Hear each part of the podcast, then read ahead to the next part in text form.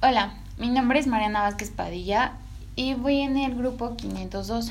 Les vengo a platicar sobre qué es un sismo, un hipocentro y un epicentro. ¿Alguna vez han escuchado de estos? Pues no se preocupen, hoy les voy a aclarar sus dudas sobre estos tres conceptos muy fáciles. Bueno, el sismo es un temblor de la Tierra. Eh, es como es un movimiento de sacudida brusca de la corteza terrestre producida por la liberación de energía acumulada en forma de ondas sísmicas. Bueno, y todo esto eh, tiene que ver con el hipocentro, que es el punto interior de la Tierra donde se inicia un movimiento sísmico. Se podría decir que es como el foco de donde empieza a producir, producirse este sismo. El epicentro es la proyección del hipocentro sobre la superficie terrestre. La vertical del foco es, como ya lo decía, que el foco, en este caso, sería el hipocentro, que es el lugar donde el sismo se siente con mayor intensidad.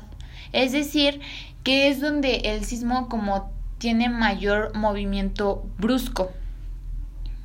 Bueno, y otra cosa muy interesante es que, ¿por qué en México suceden muchos sismos y las placas que convergen en nuestro país? ¿Ustedes se han preguntado esto o alguna vez se han hecho esa pregunta? ¿Por qué en México hay tantos sismos? Tantos que hay muchos de ellos que no los sentimos. Bueno, se los voy a explicar. Lo que sucede es que en México se encuentra una alta actividad sísmica, ya que en nuestro territorio se encuentran cinco placas tectónicas diferentes, las cuales son la placa de Rivera, la placa pacífica, la placa de Cocos, placa del Caribe y por último la placa de Norteamérica. Bueno, estas pues tienen su diferente movimiento propio y pues en México se encuentra en medio de todas estas placas. Por eso es que en México pues sufrimos de tantos sismos. No todos los podemos percibir, pero esa es una de las razones por las cuales eh, sí, eh, México uh, tiene tantos sismos. Y otra, otra característica, otro punto por el cual suceden tanto en México es que forma parte del anillo de fuego del Pacífico y donde se encuentra un mayor movimiento de sismos volcánicos en todo el mundo. Bueno, a continuación te podré platicar sobre algunos consejos que puedes tomar para cuando haya este tipo de casos, por ejemplo, un sismo. Bueno, el primero, y es muy importante, yo creo que en, todo, en las escuelas, en, en cualquier lugar, cuando ocurre esto, pues te lo dice, ¿no? Conservar la calma.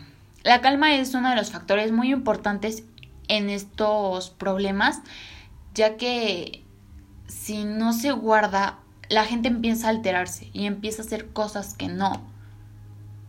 Bueno, otra es alejarse de, aquellos objetos que se puedan caer o romper, ya sea como los vidrios, espejos, ventanas. Eso es muy peligroso si se llegan a caer, se rompen y te pueden caer en, en tu cuerpo, provocándote heridas.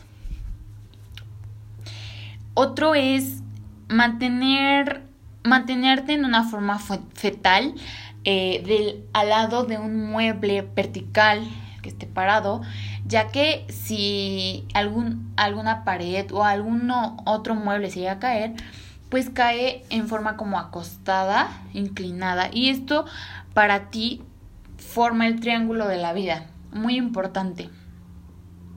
Algunas medidas preventivas son eh, tener un botiquín a la mano en cualquier caso desagradable, tener eh, tus papeles importantes en un portafolio o en un folder donde con facilidad puedas tomarlos y salir del lugar cuando el sismo esté. Y tener linternas por si en algún momento pues la luz se llega a ir o te quedas atrapado, pues puedas alumbrarte o encontrar alguna manera. Bueno, a continuación yo te puedo contar sobre una anécdota que yo viví de un sismo. Bueno, hace tres años yo sentí el sismo o pasé por el sismo del 19 de septiembre del 2017, el cual fue como una réplica del 85 cuando fue el sismo. Eh, bueno, yo iba hacia la escuela, yo iba en la tarde a la prepa en ese entonces, yo ya iba, y yo lo sentí en el carro. Estábamos, había mucho tráfico, estábamos parados y nos tocó arriba del puente. Entonces estábamos así parados y en eso se, se empezó a sentir cómo se movía el carro. Entonces nosotros dijimos, ¿lo están moviendo? Y no, cuando empezamos a ver los cables de luz y los postes, se estaban moviendo y dijimos, está temblando, hay que salirnos del carro. Bueno, lo que hicimos fue salirnos del carro y ponernos a un lado. También esta es una medida de prevención. Ponerte, si estás afuera de, o sea, si estás al aire libre, ponerte en un lugar donde no haya ni postes, ni árboles, ni nada que se pueda caer. En este caso, el puente también es muy peligroso, entonces lo recomendable aquí es bajarte del puente y mantenerte en una área segura. Bueno, eh, en, el, en el momento a mi alrededor yo vi a las personas muy alarmadas, no, calma, no tomaron la calma que se debe ante esta situación, ya que en el momento pues sí te da un poco de, de miedo, ¿no? y pues creo que no, no la guardé. Eh, yo en ese, en ese momento eh, pensé, si todos nos empezamos a poner mal, nos alteramos y todo, pues puede pasar algo más, podemos hacer cosas que no. Entonces yo lo que hice con mi mamá fue decirle, mamá, hay que tranquilizarnos, ya va a pasar, tranquila, no va a pasar nada. Y tomamos calma también buscamos un este un lugar donde nos pudiéramos, bueno, donde nos pusimos a salvo. Es una experiencia pues muy muy desagradable, ya que en ese momento pues te pasan por la cabeza tantas cosas que tú dices, "No, este ¿qué va a pasar? Todo va a estar bien." Eh, son tantas cosas que te pasan por la cabeza que realmente no piensas en guardar la calma, pero si piensas fríamente y, piensas inteligentemente, pues es lo primero que se tiene, guarda la calma. Entonces, yo un, un consejo que, que, doy ante estos, este, ante estos sismos es que pues guardemos la calma. Porque no, no es muy recomendable que no, no la guardes porque pues puedes alterar a las demás personas.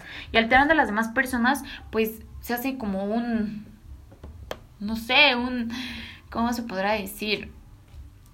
Una amenaza porque las personas se alteran y ya no, no saben ni qué hacer. Empiezan a correr, gritar y es una de las peores cosas que se puede hacer en un sismo. Bueno, esto ha sido todo. Espero que haya sido de, de su de su importancia. Muchas gracias por su atención y eso ha sido todo.